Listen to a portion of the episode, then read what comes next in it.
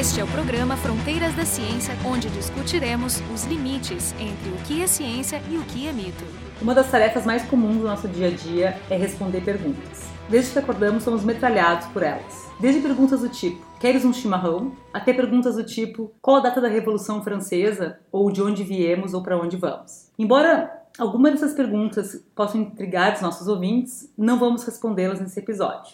A ideia hoje é entender quais são os mecanismos neurobiológicos envolvidos nessa atividade que é como respondemos perguntas. Essa é uma atividade cognitiva de alta complexidade que é explorada tanto por neurocientistas como por cientistas da computação. Para falar sobre isso, temos dois convidados, o Marco Idiarte, normalmente host do nosso programa, mas hoje nosso convidado especial, e a Aline Vila Vicêncio, que é professora do Departamento de Informática Teórica da URGS. O Marco, os ouvintes devem saber, meu colega no Instituto de Física da URGS, e eu, Carolina Brito, hoje vou entrevistá-los. Bom, então, por que, que essa pergunta, como a gente responde perguntas, é tão intrigante, tão difícil? Do ponto de vista da computação, responder perguntas é uma tarefa dificílima. A gente faz isso no dia a dia sem pensar, mas ela envolve muita coisa, desde a gente uh, reconhecer fala, transcrever a fala em, em texto e buscar esse texto uh, numa base de dados gigante de conhecimento. Então, para até tu identificar o que, que a pessoa gostaria de perguntar, tu vai ter que fazer uma análise da pergunta. Então, tu vai ter que ver qual é a informação que está sendo buscado. Se, se tu pergunta quem fez alguma coisa, tu está em busca de uma pessoa. Se tu pergunta quando aconteceu um fato, tu está em busca de tempo. Então a pergunta te dá algumas pistas, mas a pergunta geralmente é muito curta e tu tem uma enorme base de conhecimentos para procurar. Então, computacionalmente é uma tarefa bastante complicada. Imagino que biologicamente também deva ser, né?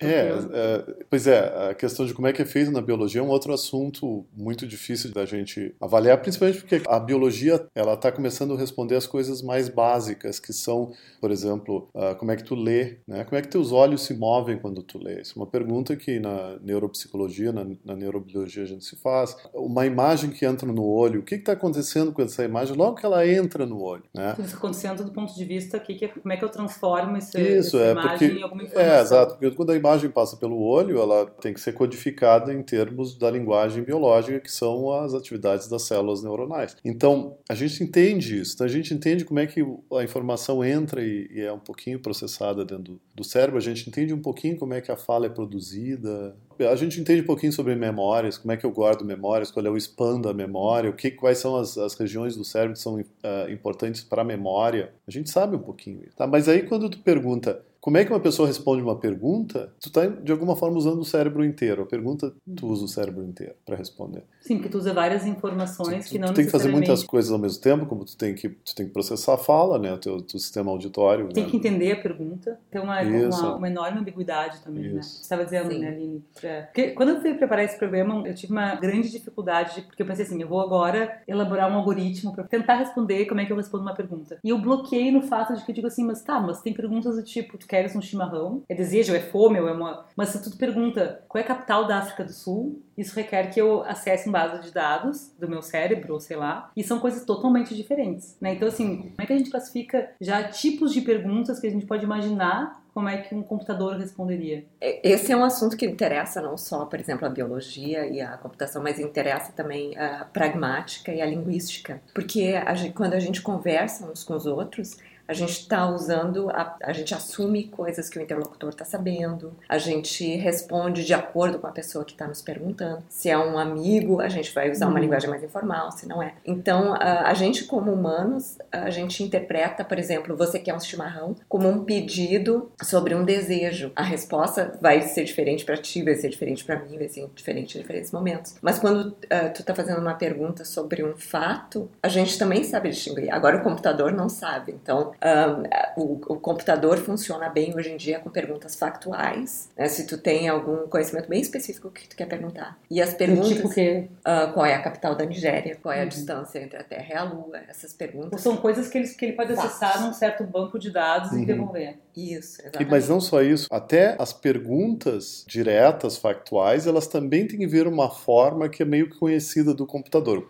Qual é a distância entre a Terra e a Lua? É uma pergunta que está com um formato fácil de responder, porque está ali o que é pedido, que é uma distância, e os objetos dessa distância. Uhum. Mas tem situações onde os objetos não estão explícitos na questão. Tipo o quê? É, por exemplo, qual é a distância entre aqui e a Lua? Sim, né? coisas que para nós é meio evidente. Então aí computa o que, que é o aqui para o computador. Na verdade, a Aline é muito melhor em, em saber os, os, exemplos do que eu, mas tu vê que tu consegue começar a complicar as coisas quando tu começa a botar esse negócio de pontos de vista, porque aí o computador tem que entender a pergunta a partir do teu ponto de vista, porque tu, tu formulou ela a partir de um ponto de vista. Conhecimentos subjacentes, né? Ou Sim, seja, eu faço uma pergunta e o computador, ah, tá, e por causa do contexto, essa resposta é tal coisa. Então, o contexto não está explicitado na pergunta, mas tem mas que ser... Mas isso atualmente, com, né, quando eu faço uma, uma pergunta ou uma coisa no Google, ele tem esse contexto de alguma maneira, não? Talvez não um contexto temporal, mas ele usa esse contexto ou está errado dizer isso? O Google não responde perguntas. Né? O que, que o Google faz? O, Google pega as palavras da tua pergunta, ele tem um algoritmo lá de busca de informação e ele ordena documentos de acordo com os, os mais prováveis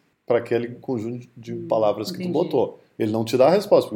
A resposta algumas, hoje em dia ele tem algumas coisas, ele dá a resposta. Tipo, ah, qual é a qual é a distância entre a Terra e a Lua? Isso, mas muitas das vezes ele não vai responder. Ok, Google, falo com a moça do Google. Ah, não, tá, isso é outra coisa. Mas ali ele responde. Ali ele responde. Eles, se tu for pensar como o conhecimento é armazenado, ele tem que ser armazenado de uma maneira que o computador entenda. Então, em geral, ele, ele é armazenado em, em forma de uma representação semântica. E essa representação é bem standard e tu pode adicionar informações assim, qual é o momento em que essa informação foi adicionada na base de dados. Se tu perguntar, por exemplo, assim, quem é o presidente da República aqui no Brasil, vai ser uma resposta. Se perguntar quem é nos Estados Unidos, vai ser claro, outra resposta. Sim, é verdade. Sim, ele, ele meio que enxerga o conjunto de perguntas em certo local. Tem que ter informação de tempo, tem que ter informação de local. É, mas fazendo o Google Buscador, ele não faz isso. Ele, ele simplesmente ele não interpreta a pergunta no sentido da semântica, ou ele interpreta. Ou ele simplesmente vê a estatística das palavras e atira ali. O Google ele usa um dos passos que se usa para responder uma pergunta na computação, que é a busca de informações e recuperação de informações. Hum. Então, o que ele tá, tá, o algoritmo original da Google, ele pegava as palavras-chave da, da certeza que tu tinha colocado, tanto que a gente usava keywords, distância, terra, lua. Tu nem pergunta o resto. Mas agora tem outros sistemas que realmente são de perguntas e respostas, que tu faz uma pergunta. Qual é a distância? E tu põe ali ponto de interrogação e toda a frase é analisada. O então, Google, em geral, descartava qualquer coisa que fosse preposição, pronome. Ah, entendi. Né? Não, entendi a diferença. Mas então, sabe, a gente, a gente conta... É, uma, vamos falar sobre um, um, um, jogo que, que deu origem, por exemplo, ao Watson da IBM, que é mais bem definido. Acho que... É Watson é um programa de inteligência artificial da IBM que foi treinado para bater humanos nesse jogo de competição de perguntas chamado Jeopardy. Me explica o que é esse jogo aí. Porque esse jogo acho que é um jogo típico de onde a gente tem perguntas e respostas. Isso, é um jogo de auditório. Jeopardy é um jogo de auditório muito famoso na TV americana, que tem competidores que respondem perguntas que são classificadas em temas. Então tem duas coisas: o é permitido ou não ao, ao jogador escolher o tema qualquer um dos temas, então tu tem que estar preparado, a tua base de dados tem que ser muito, muito grande. Outra característica do, do Jeopardy, tu não só tem que poder responder aquela pergunta, mas tu tem que poder responder antes dos outros. Ah, então é uma rápido. coisa de tempo. Então, tu vê a pergunta e tu aperta o botão. Tem que apertar na frente dos outros. E aí tu corre um risco, porque se tu errar, tu perdes. O objetivo é responder rapidamente uma pergunta em uh, âmbito aberto. Uhum. E a pergunta seria realmente qual é a capital da África do Sul, qual é a capital. Isso, é. Seria perguntas bem, bem Com específicas quem, de conhecimento Quem geral. era o marido da Ana Bolena? Tipo o granito jogo... é um tipo de. E as pessoas, os competidores, se preparam por anos e anos por e anos. anos, e anos. Porque, dá, porque dá um baita de um dinheiro. Isso, e porque é, é uma marca de inteligência. Então, e esse jogo tinha alguns jogadores famosos, em particular tinha um jogador de Bad Rutcher, que vencia sempre o jogo. É. Até que o Watson da IBM conseguiu ser treinado para bater esse cara. Tem outros nomes ali na Wikipedia, que seriam nomes de pessoas realmente que é, bateram recordes de resposta desse jogo. Nenhum ah, algoritmo inteligência artificial conseguia bater uma pessoa até que o Watson da IBM isso, em 2011. Isso está seguindo um pouco aquela tendência né, de, de competição entre inteligências artificiais, que, por exemplo, o, o caso do, do, Deep Blue contra o Kasparov, que era no, aí sim, no xadrez, no xadrez né? que era uma coisa muito específica, né? Porque o xadrez tem regras muito específicas, não é aberto. O âmbito do xadrez não é aberto. É muito mais simples que é muito, é muito complicado. A gente considera o xadrez uma coisa muito complicada, mas porque ele tem possibilidades de, de movimentos, tem muitas peças diferentes, coisas assim. Mas ele ele é muito simples considerado a, a quantas perguntas diferentes podem ser feitas, né? Então é, é, muito maior. é, né? é, é, quase um contínuo. é, é quase um contínuo.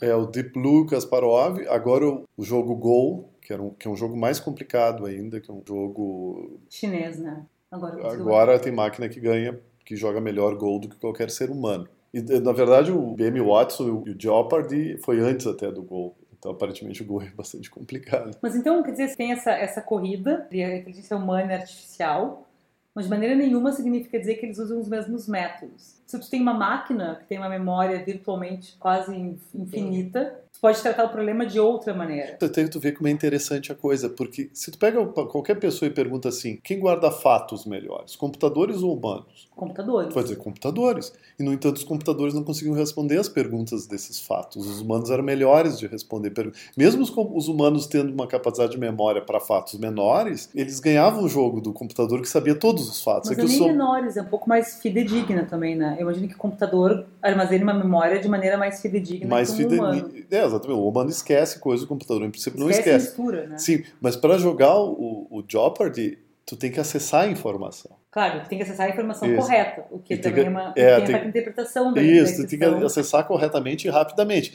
E mesmo o computador tendo todas as informações, ele não sabia como acessar, ou não, não tinha algoritmos bons para como ele acessa essa informação e tira ela de lá. Nós somos muito melhores nisso, em recuperar a informação a partir de linguagem.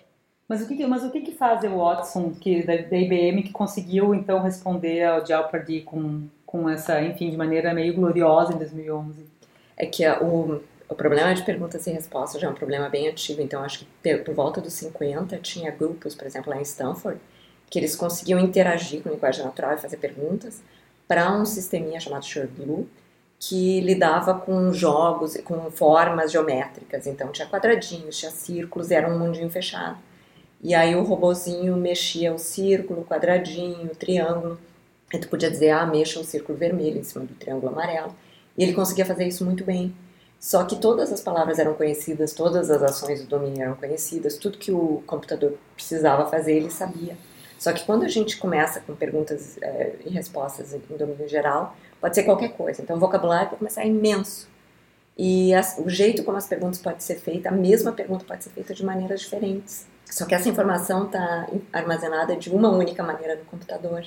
Então, o computador tem que refrasear aquilo que foi perguntado para tentar ah, bater com aquilo que Então, na verdade, armazenado. é a interpretação que é, que é a grande dificuldade. Uma delas é a interpretação, porque a linguagem humana é muito rica. Quando a gente usa para perguntar quem foi que escreveu, quem é o autor, ah, de quem é a obra. Mas a gente sabe como é que, só para ter uma ideia de como é que funciona um algoritmo desse tipo, como é que funciona o Watson e IBM, você tem uma ideia para dizer com as mãos, assim? De maneira. A teoria por trás do Watson, então, se conhece desde os anos 50. A diferença com o Watson é que ah, se tem computadores hoje em dia com memórias muito maiores, com acesso. Ah, a muito teoria é a mesma? a teoria é mais ou menos a mesma. Então, os, ah, todas as técnicas que são usadas ali já se conhecia.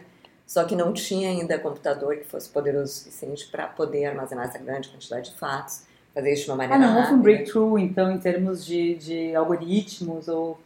Um pouco de algoritmos, porque agora se usa algoritmos. ah, O Watson acho que ainda é algoritmos mais tradicionais, mas hoje em dia se usa algoritmos neurais, por exemplo, que não tinha máquinas que conseguissem computar. E eles conseguem achar de uma maneira muito mais rápida e fácil as informações que está querendo. Então, assim, a, o, o que se sabe sobre como responder uma pergunta é a mesma coisa que se sabia na linguística sobre como responder uma pergunta, na psicologia, como, como responder uma pergunta. Analisa a frase, descobre qual- quais são as, as palavras que estão sendo buscadas, que informação está sendo buscada, consulta na base de dados, vê qual é a informação que contém aquela informação que tu está procurando, retorna para o usuário, transforma isso numa resposta.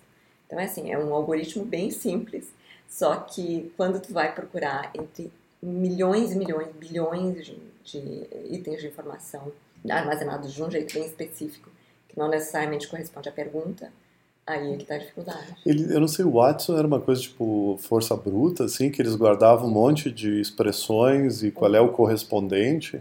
Eles guardavam um monte de expressões, mas eles treinaram muito o tipo de pergunta e ah, eu acho que eles focaram a busca na parte da base de conhecimento que era mais ou menos provável que caísse naquelas perguntas. Então eles estudaram muito vários programas do Jeopardy para ver que qual era o tipo de pergunta, qual era o tipo de resposta e eles Ah, é meio que foi, foi uma a partir, vestibular. a partir do Jeopardy. Então quer dizer que não é uma coisa muito extrapolável, por exemplo. Ele não falaria com uma pessoa. Passaria o teste de Turing Pois é. Aquela performance que ele teve no Jeopardy foi especialmente maximizada para responder aquele tipo de pergunta. Os mesmos algoritmos estão sendo usados agora para outras aplicações, como por exemplo o domínio médico. Quando tu quer treinar representantes, por exemplo, eh, de venda do domínio médico, tu tem ali uma grande base de informações que o Watson eh, gerencia e eles podem fazer perguntas e respostas ali. Ou seja, mas isso, isso é uma grande promessa do Watson, né? Que, que futuramente eles vão tomar, vai tomar o lugar de clínicos gerais, que inclusive tem algumas áreas onde eles já têm um diagnóstico mais preciso que os próprios médicos, né? Não sei se isso é uma verdade, se é um mito, se vai ser. Se vocês conhecem É porque por causa do grande poder de computação que eles conseguem, as máquinas conseguem fazer comparações, milhões e milhões de comparações, muito mais que a gente. Tem muito mais dados armazenados. Só que é como o Marco falou, é meio que na força bruta, ele vai comparando item por item de informação. Tu pergunta às vezes uma pergunta muito simples para uma pessoa, ela vai te responder na hora. A mesma pergunta talvez não seja tão simples para o computador. Agora, se for uma pergunta que envolve eh, grandes quantidades de comparação, o computador vai ser muito melhor que a pessoa. Então, claramente, assim, esses, esses algoritmos que a gente pode imaginar, ou que a gente conhece sobre inteligência artificial, chamada inteligência artificial, aparentemente não funcionam como fu- funcionaria o nosso cérebro, né? O que, que seria a base das diferenças? A ideia do- dos princípios da computação, do Turing, era ter uma máquina que simulasse o processamento humano, né? o cérebro e a maneira como as pessoas raciocinam. Então, muitas das metáforas da computação, como por exemplo memória, vêm da biologia também, que vem do cérebro humano. Só que se aprendeu que o computador consegue fazer cálculos muito rápidos, consegue armazenar grandes quantidades de informação. Então a computação divergiu um pouco da biologia, porque aquilo lá estava funcionando tão bem para algumas aplicações que não se precisava de um raciocínio tão fino quanto o raciocínio humano. Então hoje em dia a computação é muito diferente da biologia, só que se tenta trazer também uma de volta para o outro. Então, por exemplo, as redes neurais, que hoje em dia são, são super populares, são bem diferentes das redes neurais biológicas, mas se tenta usar elas para agora entender as redes neurais biológicas. Sim, Então, tem, tá esse, tem essa, essa interface que é muito interessante, né? De tentar entender o que que funciona, como é que funciona o cérebro, enfim. A inteligência humana usando a inteligência artificial. Mas uma coisa que para mim sempre fica bastante, bastante vaga, assim, quando eu ouço essa expressão, é que, do ponto de vista, em sendo uma humana, o que eu, o que eu percebo é que muito da nossa criatividade decorre de coisas muito subjetivas. Sei lá, por exemplo, eu vejo um pássaro voando, isso me faz fazer uma associação com, enfim, um bicho nadando na água, ou coisas que, em princípio, não necessariamente teriam né, muita. muita não teria uma correlação muito forte, mas que na nossa, na nossa cabeça acaba gerando novos modelos, novas ideias. E isso a gente consegue treinar numa máquina, esse tipo de coisa, é totalmente ainda. Essa, essa subjetividade não existe na máquina, na, na inteligência artificial, né? Ou algum, ou algum desses mecanismos, algum desses algoritmos que existem hoje consegue mimetizar uma coisa do tipo. Tem, tem bastante estudo sobre como sair desse, dessa computação mais factual, onde tu pega e tu analisa exatamente as palavras que estão sendo, estão sendo ditas na pergunta, tu faz um processamento literal do que está sendo dito. Então tem bastante pesquisa em análise de sentimentos, o que, que um texto está te expressando, se é uma opinião boa, se é uma opinião ruim. Então indo para essa esse Ah, entendi. tentam subjetivo. interpretar a questão subjetiva mesmo. É, mas ele Isso. interpretar, não na parte de produção, Não né? na parte de produção, É porque mas eu acho que a Cacá tá, tá falando coisa de produção, né? Será a tem. máquina... Tem, tem. Tem produção de humor, então uma outra área é como tentar entender o humor, o que, que faz uma coisa engraçada e tentar fazer algoritmos que consigam produzir humor. Então uma das, só que ele não sai muito bem, né? É que nenhuma piada num timing errado. não sai, os resultados ainda são muito fraquinhos. Então uma das coisas, por exemplo, é o jogo de palavras, quando tu está esperando que a palavra tenha um sentido e ela tem um sentido diferente. A, a questão da, da geração de textos. Hum. né? Porque isso seria uma versão, vamos dizer, inicial do... A Carolina está chamando de criatividade, né? Seria a produção de alguma coisa que não está na base. Uhum. Eu estou gerando essa Exato, coisa fora da exato, base. é. Então, o primeiro exemplo é, seriam esses geradores de. Até eu, eu, eu gosto de pensar que daqui a, sei lá, 20 anos eu vou ter um, um aparelho que vai gerar livros para mim. Eu gosto de livros policiais, eu aperto um botão e, e ele ge- gera uma nova novela para mim. Mas eu acho que tá na base, na verdade. Só que são conexões que tu faz que não são evidentes. Entende? Tem Não, não, não. Eu tô dizendo, não, tá- não tá na base como um fato. Ah, sim, nessa né? tua É, por base exemplo, de que na tua base factual tu diz assim, ah, tá, eu, eu tomei um uísque na semana passada com este artista plástico. Isso se lembra, existiu. Mas aí quando tu vai escrever, tu vai escrever uma história, né? Tu vai escrever um conto sobre, sobre a tua vida, tu vai dizer, ah, eu tomei uma tequila com esse equilibrista. Então tu mudou a história. Sim. Isso não é o que está na tua base. Então isso é um pouco de criatividade. Por que, que é um equilibrista? Por que, que é uma tequila? Né? Tu mudou alguma coisa ali. Claro que tu sabe o que, que é um, tu sabe o que, que é o que, que é uma tequila e tu sabe o que, que é um equilibrista. Mas tu gerou o episódio. Entendi, né? claro, tu criou Então a mesma coisa, a fato. mesma coisa seria o caso desses geradores de textos. Obviamente eles sabem o significado das palavras, né?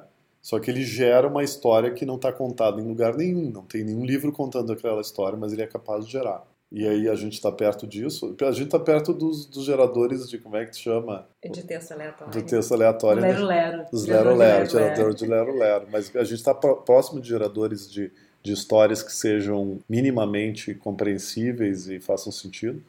É, de novo, aquilo depende do domínio. Então, para domínios muito fechados, já tem gerador de texto há décadas. Por exemplo, para previsão de tempo. O, a, a- a estação meteorológica dá uma, uma sequência de números ali e esses números são interpretados. E como é um padrão assim que é muito recorrente, como é que o- a previsão do tempo é feita, então tem ah, programas que pegam e geram a partir desses números um texto que é lido pelo, ah, pelo jornal, pelo, pelo, pelo jornalista, pelo apresentador, mas não precisa ter muita criatividade envolvida ali. São, são palavras bem conhecidas são expressões bem usadas. Ah, o tempo estará nublado, alguma coisa assim. Então, para domínios bem específicos, tem. Tradução automática envolve geração de textos também. Sumarização automática envolve geração de textos. Então, tem sumarizadores, por exemplo, que pegam notícias de várias fontes diferentes sobre o mesmo fato e condensam ela e apresentam de uma maneira mais ou menos É, isso seria quase criativo, não é exatamente Quase criativo, criativo, porque ele gerou isso. uma coisa nova, mas não foi aleatória, ele fez um sumário, né? Isso. Aí, geralmente, o que se Mas será usa... que nós fazemos associações, criações aleatórias? Talvez não, né? É, eu acho que é difícil dizer se elas são aleatórias, né? Mas, eh, mas certamente a gente produz coisas criativas no sentido de serem inesperadas, não tem- de- facilmente dedutíveis. Né? Claro, não é. Sim. Pessoas também, pelo menos na área da ciência, que são criativas, muitas vezes é que elas conhecem diversas áreas distintas e elas conectam fatos. Isso, exatamente. Então não são coisas assim, não é aleatório no sentido que um dia nasci com uma ideia, acordei com uma ideia. né? Então isso também é uma ilusão um pouco de como a ciência funciona. Talvez a gente chama de criatividade essa coisa da conexão, mais do que uma criação Isso, e talvez tenha, tenha um pouco a ver de como é que o cérebro funciona, né? Exato. E que é diferente da máquina. Isso Pois é muito é. diferente da Pois é, máquina. isso que eu queria, eu queria então que a gente conversasse um pouquinho como é que, ah, bom, a Aline estava dizendo que no caso do como é que o, IB, ah, o Watson então, então, preparou as, as respostas nesse, nesse jogo específico, ele tem essa banco de dados e a grande riqueza foi interpretar a pergunta que foi feita para acessar nessa base de dados e dar uma resposta. Isso. Basicamente essa é a ideia. Por que, que isso não é como o cérebro humano poderia responder? Ou, Hum. ou será que é? Eu até acho, não sei se a Aline concorda comigo, eu acho que o Watson, apesar dele ser muito bem sucedido como um produto, ele é menos interessante até do que as redes neurais que, que estão aparecendo hoje em dia, que a Google está produzindo essas. a- Facebook. o Google, o Facebook, a Amazon também estão produzindo, estão, trabalhando com essas redes neurais para processamento de linguagem. Eu acho que elas são muito mais interessantes do que o Como é Watson. elas funcionam? Elas representam todos os fatos que elas têm de uma maneira matemática. E elas põem como se fossem um mapa as informações baseadas nas palavras que são usadas. Então elas tentam mapear tanto as perguntas quanto as respostas para partes eh, similares no mapa. É bem diferente. O Watson é como se fosse um trabalho de biblioteca muito bem feito. Tem, tem um conjunto de regras bem específico que vai sendo seguido. Nas redes neurais tu não sabe. Não tem. Elas Hum. pegam e fazem, as- fazem todo esse processamento meio implícito.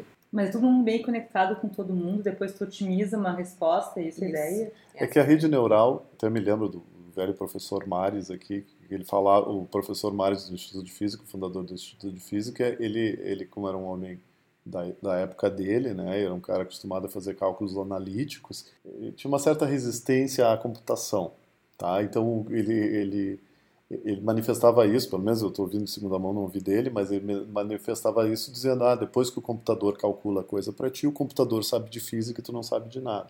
Né? No sentido que ele é um intermediário, o computador seria um intermediário que faz a coisa e tu não fica sabendo como é que foi feita, porque tu não conseguiu realmente entender, e entender significava saber analiticamente, né? fazer os cálculos à mão, no papelzinho, entender como é que as funções funcionam.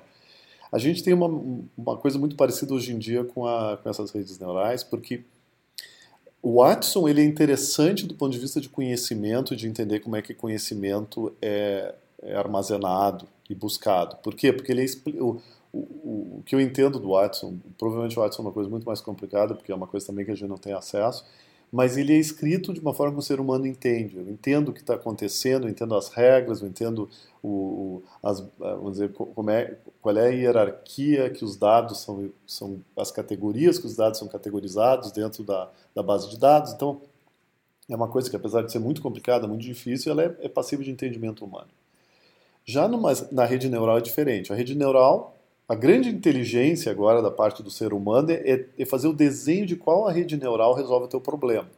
Mas como ela resolve, a gente não entende direito. Por quê? Porque a rede neural é uma entidade matemática que tu treina com dados para que ela faça o que tu quer que ela faça. Então tu treina. Mas essa parte de treino não significa com o peso que tu dá entre as conexões? Isso, existe um algoritmo que muda as conexões para que ela faça, que ela se aproxime cada vez mais do teu ideal. O ideal é a resposta que tu conhece. Do conjunto de treinamento. Lá, e na redes neurais a gente tem uma coisa chamada conjunto de treinamento, que é uma série, seria, por exemplo, no caso de perguntas e respostas, seria uma série de perguntas que eu conheço a resposta. E aí o que, que eu faço?